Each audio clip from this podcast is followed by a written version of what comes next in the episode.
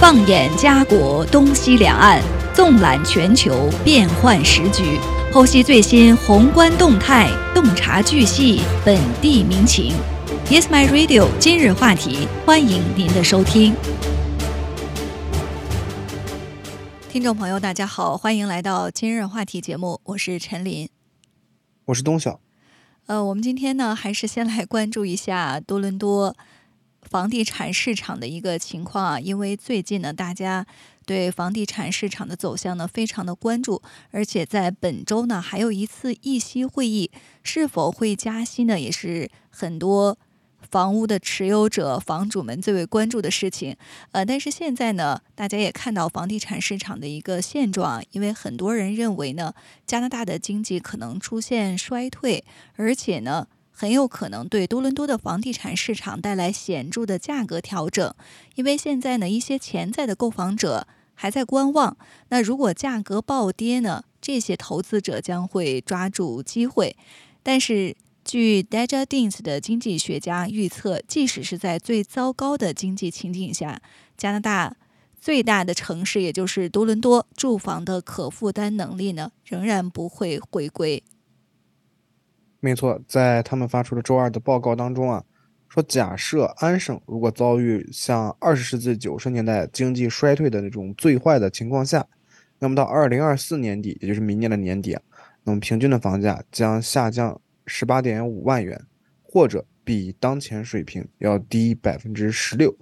那么七月份的多伦多房价平均房价为一百一十万加元，按照报告预测啊，到二零二五年的第四季度。多伦多的房价将下降三十四万加元，或者下降百分之三十，那这将导致平均房价均为七十七万加元。那么即使如此啊，报告也是显示说负担能力也只是回到了二零一五年的水平，房价仍然是一个不可负担的情况。而且通常啊评估住房可负担意味着一个人的收入将不超过百分之三十用于住房。嗯，这样的预测呢，也是有一个前提的，就是如果安省是遭遇上个世纪九十年代经济衰退的那种最坏情况下，房价呢才会出现刚才专家预测的这种下跌幅度。那这个报告指出啊，这样大幅的价格下跌将会带来巨大的经济和社会成本。将导致成千上万的加拿大人失业，这些人呢更是无法进入房地产市场。戴家定的首席经济学家表示呢，说我们希望更准确地探讨多伦多房价和负担能力在不同的经济情景下的变化。他说呢，在上周我们看到 GDP 的数据较弱的情况下。我们想看看，在价格大幅下跌的环境下会发生什么，以及对其他经济领域意味着什么。这位首席经济学家还说啊，在最坏的情况下，将会失去五十万个工作岗位，收入将大幅的削减。这表明多伦多呢会变得更加负担不起，人们将要付出更高的代价。没错。而且专家也是表示啊，说提高负担能力其实是一个比较长期的过程。那么在建筑过程是需要的时需要一定的时间。那么新的住房单位啊上市也是需要数年的时间来去实行和实践。那么我们也是需要始终专注于这些供应目标。反之啊，报告也是称，由于人口增长强劲和这个新上市的房源有限，那么房价也是有可能出现一个更加看涨的轨迹。实质上，到二零二五年年初，那么房价可能会超过二零二二年的二月份的高峰。那么当时啊，多伦多的平均房价为一百三十三万加元。自二零零五年以来，加拿大的房价一直是一个稳步上升的态势，在过去的十年里啊，也是大幅度上升，超过了美国、英国、澳大利亚、法国和德国。而多伦多啊，也是正处在一个不断膨胀的房地产泡沫之中。这份报告还表示说，我们假设房价呢将在未来两年内迅速反弹，呃，这主要是得益于2024年至2025年的降息以及强劲的人口增长，还有供需的平衡。但是报告也指出呢，人口趋势表明，现在的住房需求呢比三十年前更高，因为预计人口将大幅增长，越来越多的千禧一代进入了购房的黄金年龄。那与上个世纪九十年代相比，多伦多的住房房源呢，目前是处于创纪录的低位。这就意味着安省需要比其他省份更多的增加新的住房建设，来恢复人们的负担能力。呃，为了建造更多的住房，安省也是必须通过以单家庭住房为主的社区中，建造更多多样化的房屋类型，来废除排斥性的分区。那么，此外也是可以放弃对租赁为目的的征税，将能够激励更多急需住房的建设，并且利用进入加拿大的这个熟练工人来解决建筑行业的劳动力短缺问题。而且，专家也是补充到说，多伦多目前仍然是一个充满活力的国际化大都市，那么与全球各地的地区啊竞争人才。专家说，但是目前在加拿大的这个内部，特别是由于疫情期间。我们能看到住房可负担能力在人们选择加拿大定居方面发挥着更大的影响。我们已经看到人们离开安省，去更能够负担得起住房的地方来选择移民和生活。嗯，没错，这是 d e j a d i n s 的首席经济学家，他预测了在不同的经济情境下对。多伦多房地产市场的影响，呃，比较乐观的情况呢，就是多伦多的人口大幅的增加。另外呢，也寄希望于在二零二四年至二零二五年的降息。在这样的情况下呢，房价有可能出现看看涨的这样的行情。但是这位专家也说了，如果说我们遭遇了上个世纪九十年代经济衰退的最坏的情况，那么房价呢会。平均下跌十八点五万加元，到明年年底，呃，比现在当前的水平呢会低百分之十六。呃，当然，不同的经济学家都有不同的预测，呃。经济学家都在关注的其中一个因素呢，就是央行的利息政策。那作为我们普通民众呢，也是格外关注，说本周央行的议息会议上到底会做出什么样的决定呢？呃，我们看到啊，也有的业内人士已经预计啊，说加拿大央行呢本周不会再加息，因为他们认为呢利率已经见顶。这是来自路透社的报道。呃，预计呢加拿大央行本周将会暂停货币政策收紧行动。没错，那么央行也是需要在稳固的通胀数据和加拿大经济开始停滞的证据越来越多的之间啊进行一个权衡。那么分析师也是预计说，在六月份和七月份的加息之后，那么央行在周三将维持基准利率在百分之五左右的这么一个水平上。那么民调和调期市场数据啊显示说市场。普遍认为加拿大的利率已经见顶了，不需要再通过加息来控制控制这个通货膨胀。但是经济学家也是预计到，说考虑到通货膨胀可能走高的风险，那么央行本周不会发出正式结束紧缩政策的一个信号。像加拿大帝国商业银行，也就是 CIBC 首席经济师啊，也是在一份给客户的报告当中写道，那么加拿大央行的行长。需要看到更多的反通胀势头，而且可能需要几个月的时间，我们才能看到劳动力市场足够疲软，让央行放心的宣布利率已经高到足以完成这项工作。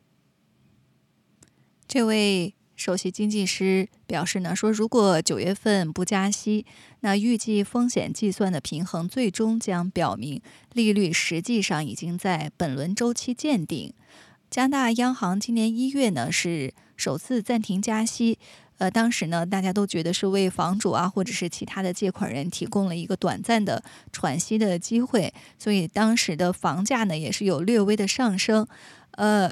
而在之前的一年。央行呢是连续八次加息，所以房主还有其他的借款人呢可以说是受到了非常沉重的打击。但是今年之后呢，央行是继续加息，所以目前的情况呢还不是非常的明朗。嗯，那么在今年一月这种有条件的呃暂停呃之后呢，央行是连续。继续加息。那今年六月呢，由于强劲的消费者支出和就业数据，以及整个春季房地产价格飙升，那央行呢不得不再次提高了利率。而今年七月呢，央行再次加息，并且警告说，通胀可能需要比之前预期更长的时间才能回落至百分之二的目标。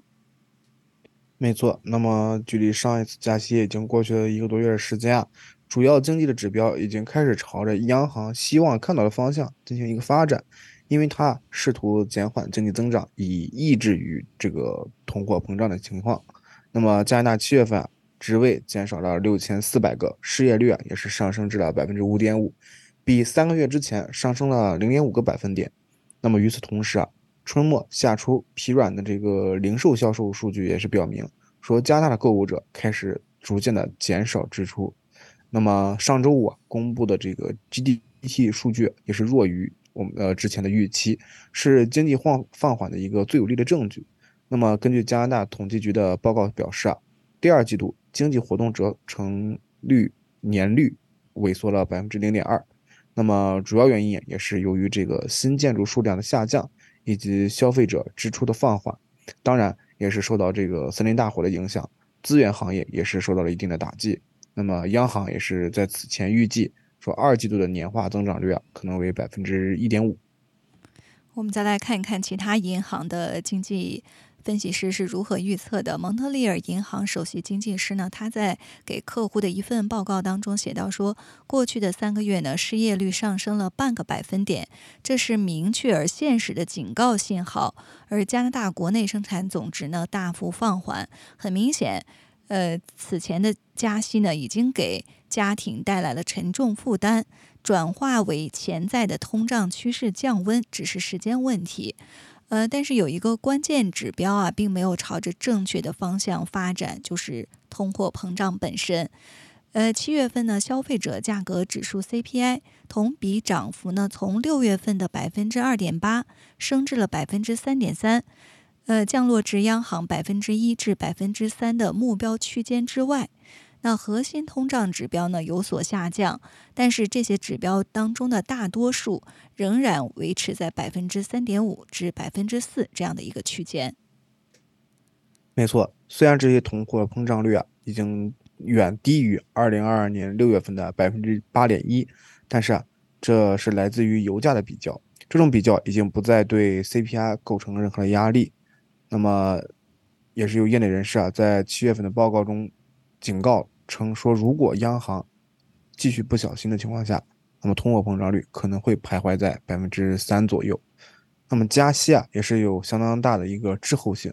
央行是根据他认为通胀的走向，而不是根据目前的情况来制定货币政策的。这也就意味着，央行需要在控制物价失控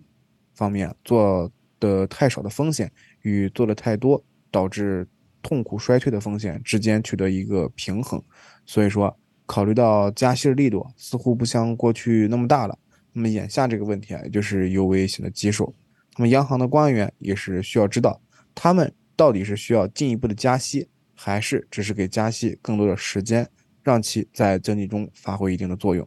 嗯，就是因为政策都有一定的滞后性啊，而且。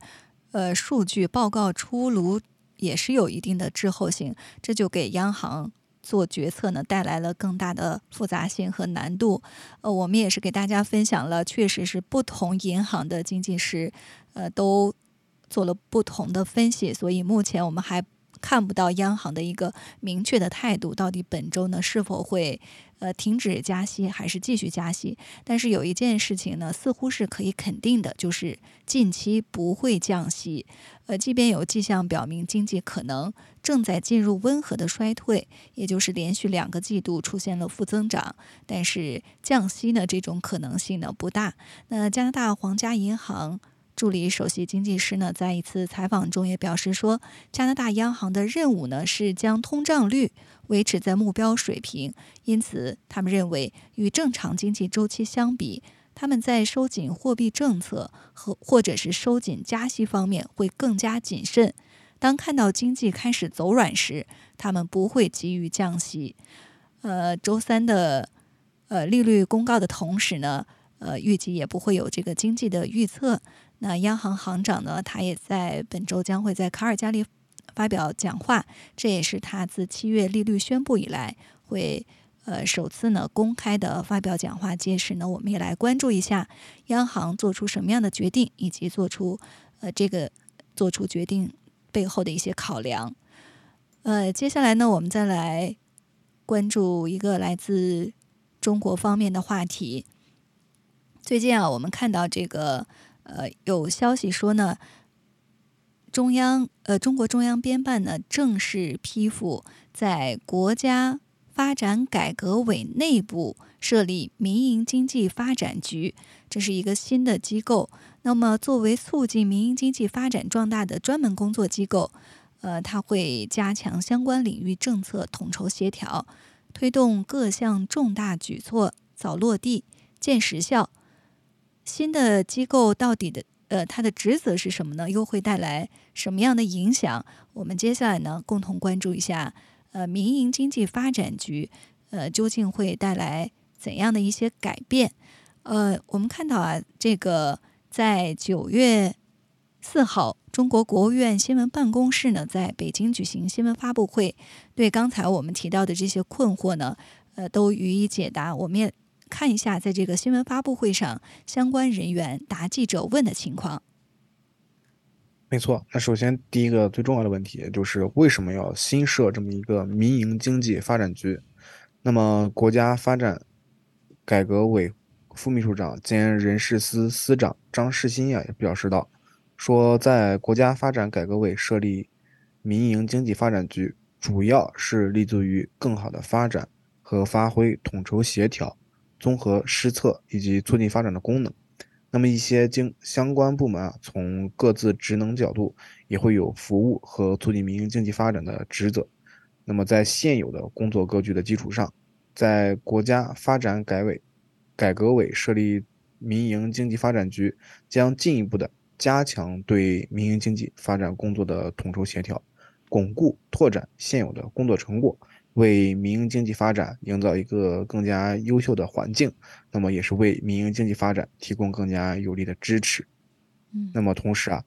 张世新也是介绍到民营经济发展局的一个主要职责。那么，主要职责就是跟踪了解和分析研判民营经济发展状况，包括统筹协调。组织拟定促进民营经济发展的一些政策措施，拟定促进民间投资发展政策，那么建立与民营企业的常态化沟通交流机制，以及协调解决民营经济发展的重大问题，协调支持民营经济提升国际竞争力。没错，那么接下来民营经济发展局这样的一个新的机构，到底如何的执行政策？他们是如何的运作来促进民营经济的发展呢？那据，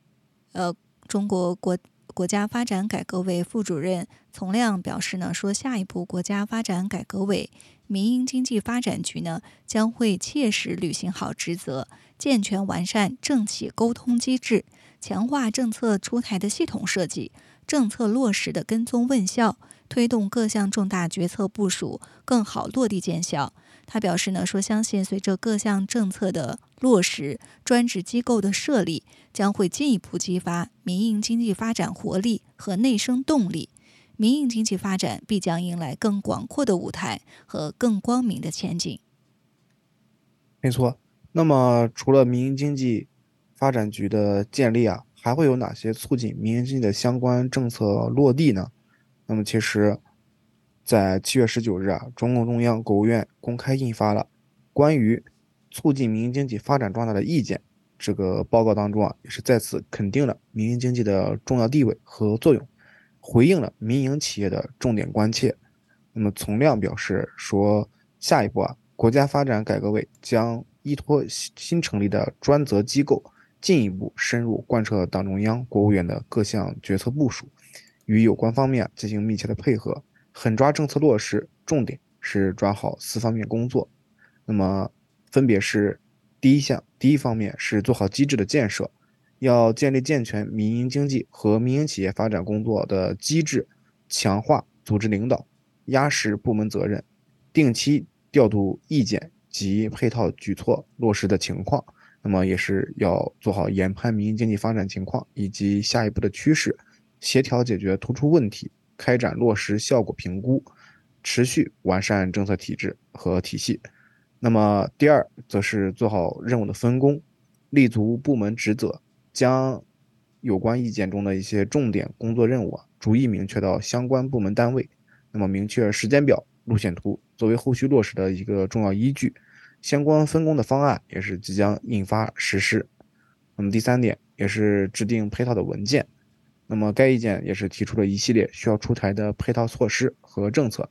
分工方案也是明确了责任单位，提出了实现要求，要抓紧推动相关方面尽快出台配套政策。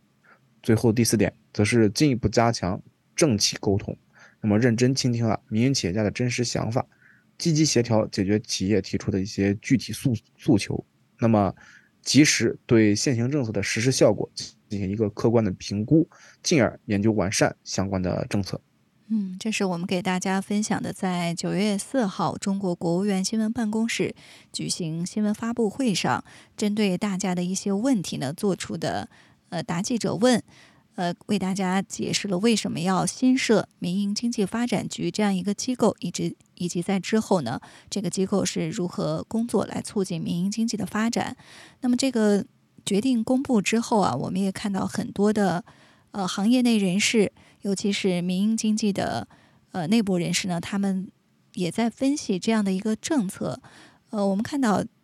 呃很多人啊。呃，他们有这样的一个疑虑，有一丝担忧，就是设立了民营经济发展局，是不是民营企业又多了一个管理者？那民营经济的头上有没有可能再多出几道紧箍咒？呃，我们也看到，呃，很多人呢对这个问题也是有有所这个评论，呃，但是我们也看到这样的一个分析啊，就是这个决定通篇读下来，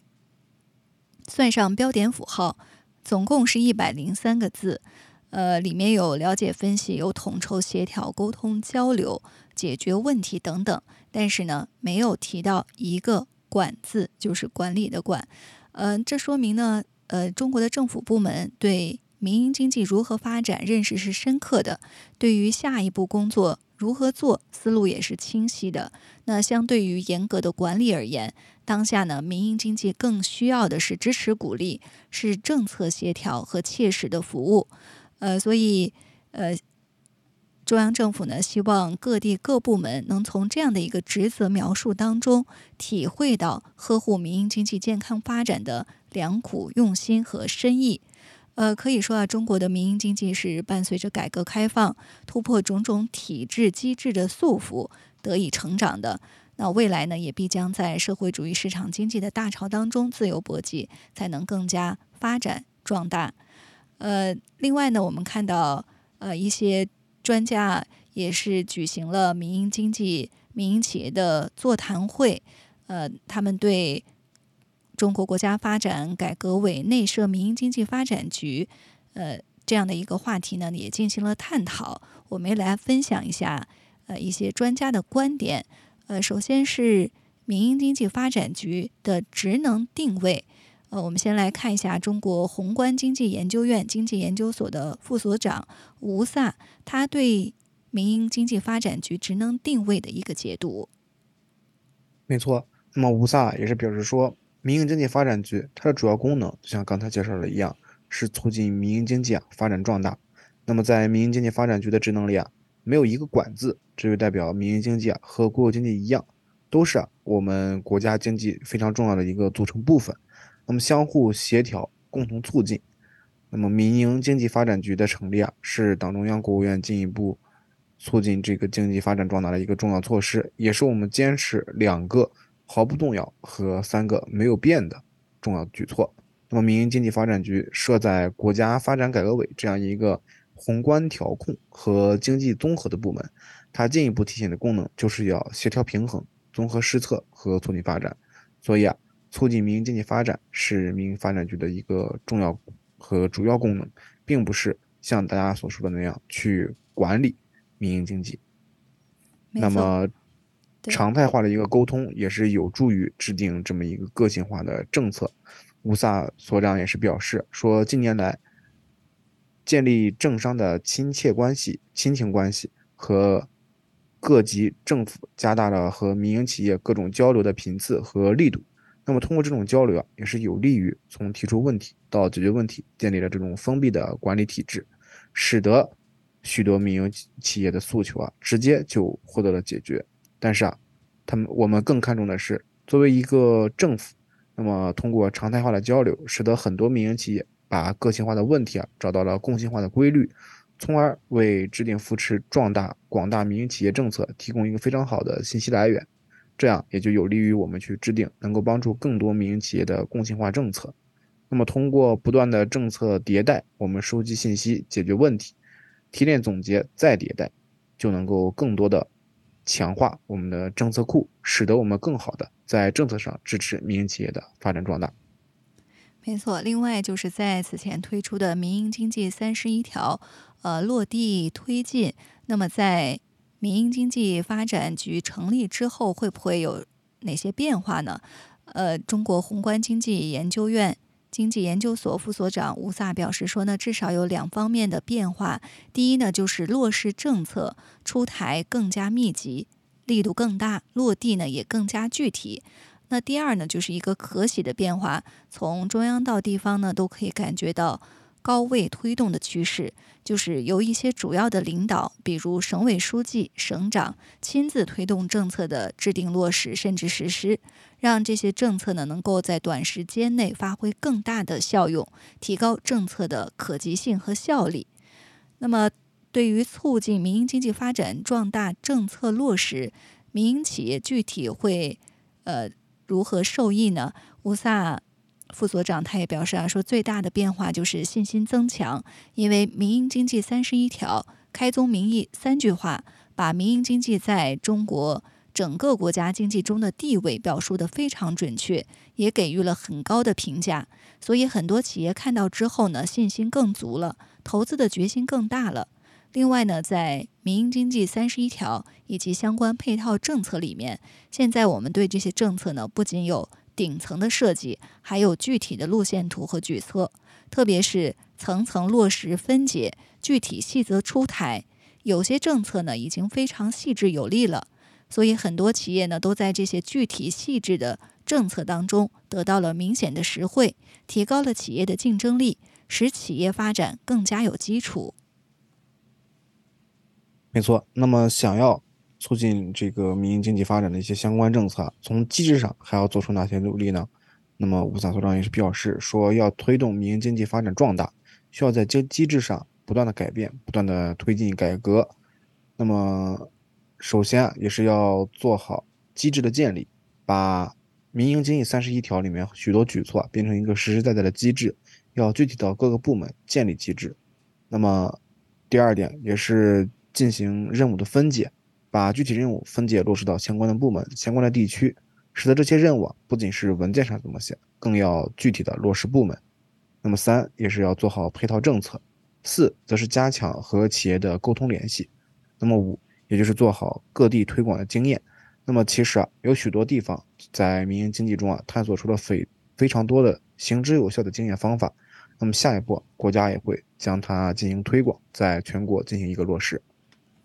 我们在之前的节目当中啊，也给大家介绍了民营经济三十一条的内容。那么最新呢，关于促进民营经济发展的一个举措呢，就是在中国国家发展改革委内部来设一个专门的机构——民营经济发展局。之后呢，会呃这个制定更加具体的政策，呃推动政策呢落地实施更有效率。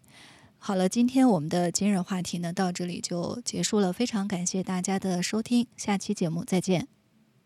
谢谢大家。